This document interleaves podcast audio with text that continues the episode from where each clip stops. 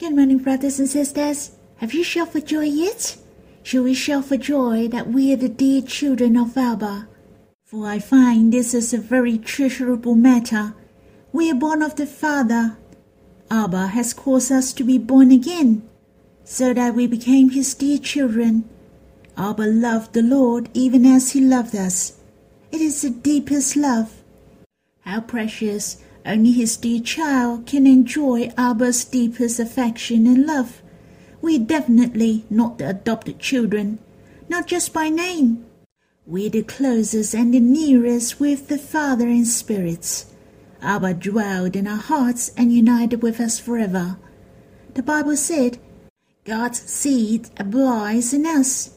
Do you know? We are the most similar, the closest with God. We can enjoy God in our life most. I read the life of Jacob today. I found God expressed the love of Abba through the life of Jacob. You can read through it, then you will understand what I said. Not only Jacob loved Joseph very much, he also loved Benjamin as well as Simeon. In fact, I believe Jacob also loved his twelve sons and the fatherly love of Jacob could really express the love of God towards us. I'm really impressed in the book of Genesis, chapter 44, one of the son of Jacob, Judah. He said, His life, whom is his father, Jacob, is bound up in a boy's life, that's Benjamin. That means this boy affects his father, Jacob, most. Talking about bounding up in life, in fact, it's talking about the father and son relationship. It is closely related and difficult to separate. The affection is very deep. The affection in the world will always care about each other. Then how much more is the most glorious and most beautiful God? It seems to tell us that our life are also bounding up with Abba. It is deeper than the love of Jacob to Benjamin.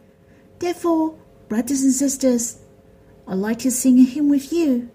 Let us think of the love and the relationship with Abba and us. As in God's family hymnal, the 10th, Song 15, Bound Up in Life. When we sing, let us focus on Abba's heart. For example, his smiling face. He loves to embrace us, and his many kisses. Shall we sing this hymn? For there's no English version, so we'll read the translation slowly.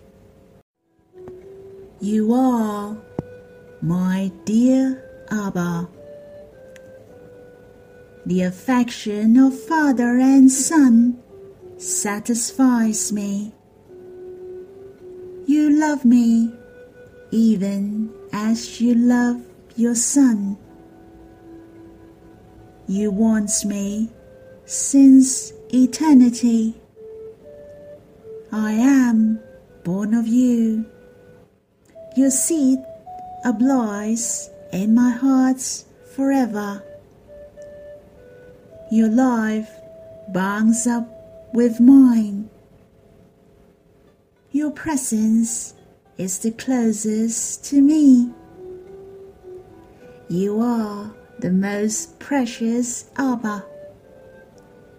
You are the most joyous and compassionate. Your love make my heart so warm. I am most blessed because of you. When I sang this hymn, I thought of Abba wants to be my dear father most. This is his love dream not that I can expect to be his son, or I dare not to dream I can become the dear child of God. Abba has took the initiative. He is the one who has planned. He sent his beloved Son to come and accomplish the salvation. He sent the Holy Spirit to dwell inside us. All these are the initiative of Abba.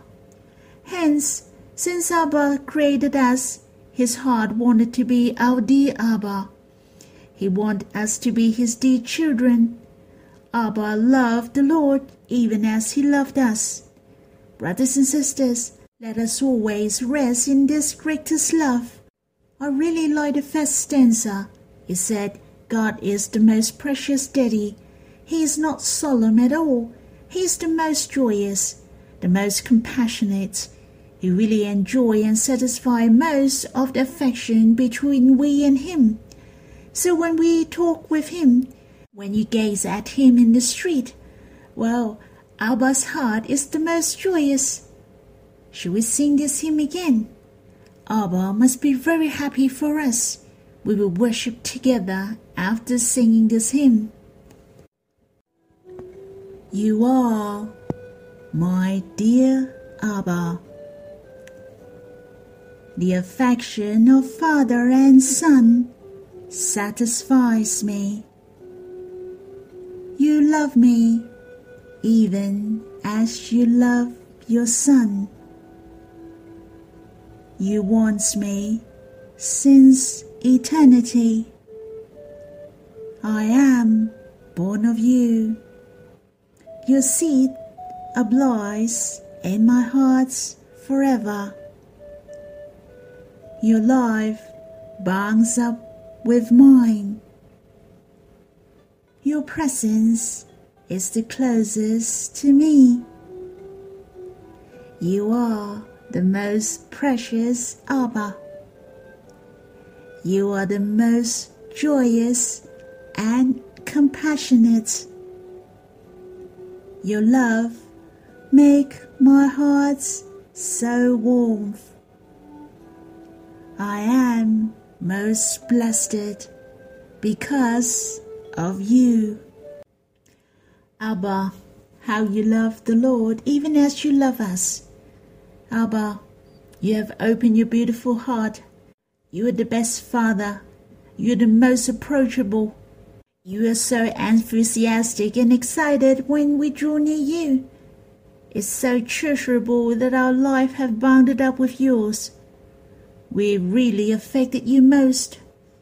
Abba, may you help us to be your carefree child, to enjoy your affection to us every day. So you can stop this recording and talk with Abba first. You can sing a hymn and have some response to him. Let's have a close chat with Abba, and I'll leave the time to you, and we'll be back again to read some verses together. I have chosen a few verses to read with you today. We continue on God's promise regarding the reward in the coming days, talking about the promise of the coming days, so we will get it in the future. We should have faith and know that we will get the reward from the Lord and Abba one day. The verse we're reading is in the first letter from Peter, chapter 1, verse 3 to 4. Let us see what gift which the Lord and Abba will give to us let us read these verses together. Blessed be the God and Father of our Lord Jesus Christ. According to his great mercy, he has caused us to be born again to a living hope through the resurrection of Jesus Christ from the dead, to an inheritance that is imperishable, undefiled, and unfading, kept in heaven for you here it mentioned God has promised we will receive an inheritance in heaven. Well, our inheritance are not in the world, not a flat or house in the world, but the inheritance in heaven. Hence, some version in the Bible said we are the co-heirs with Christ. That means that what we will inherit is the same as the Lord will inherit. We will get the same as the Lord. The Lord gained this household, and so are we. The Lord will reign, and we will reign with the Lord together. You and me will manage many planets, as well as the people in the future generations. We will reign and manage with the Lord with love. You and I are very glorious.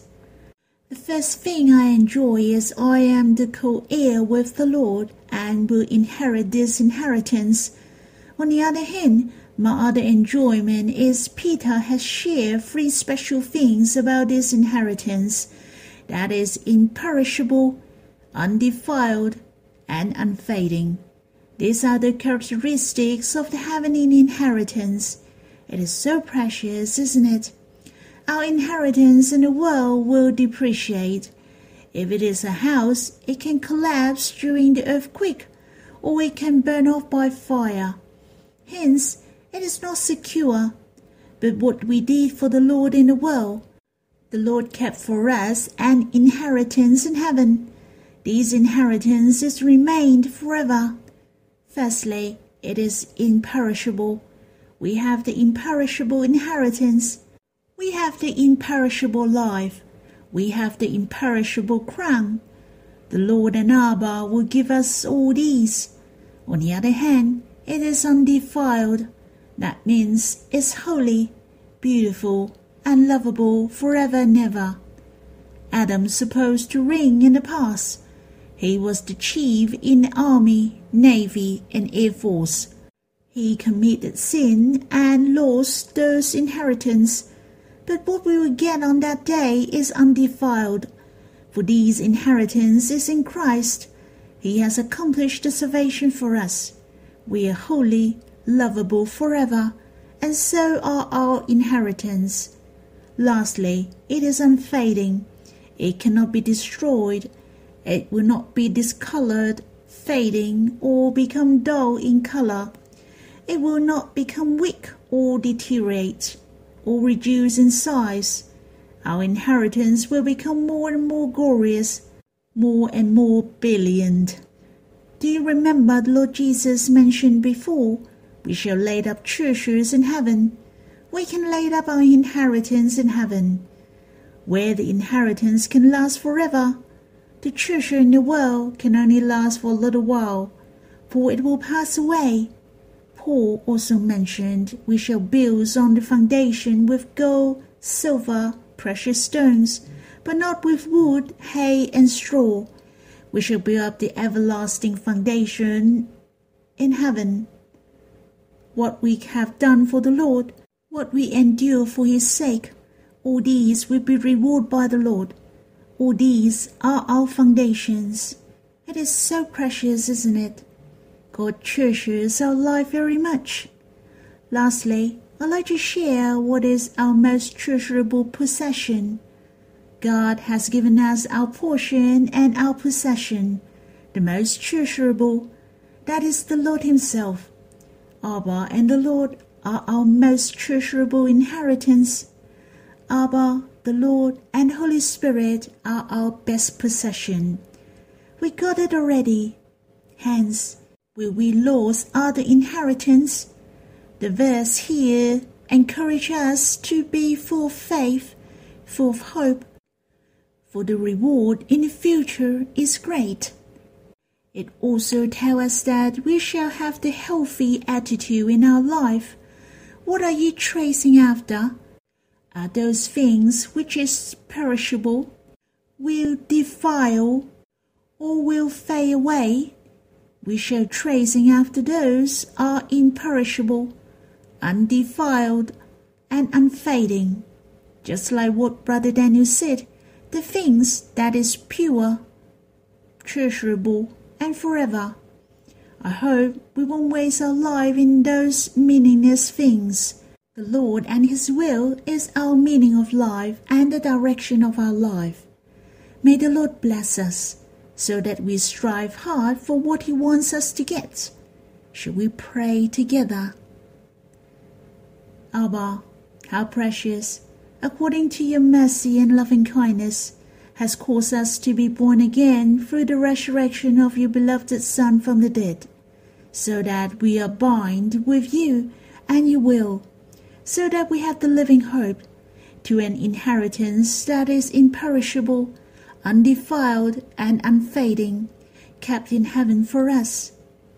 Abba, how precious! The Trinity God became our most precious possessions. Abba, not only you want us to have the best in eternity, but also to be the most glorious and gaining the best on earth. Abba, may you help us to know what is the imperishable, undefiled, and unfading, and worthy for us to pursue. Abba, help us to treasure you and to see your will as the meaning in our life. May the Lord bless us. Now it is your turn to chat with Abba and the Lord. You can sing a hymn to have some interaction with Abba and the Lord. You can pray for yourself or you can pray for brothers and sisters. May the Lord bless you.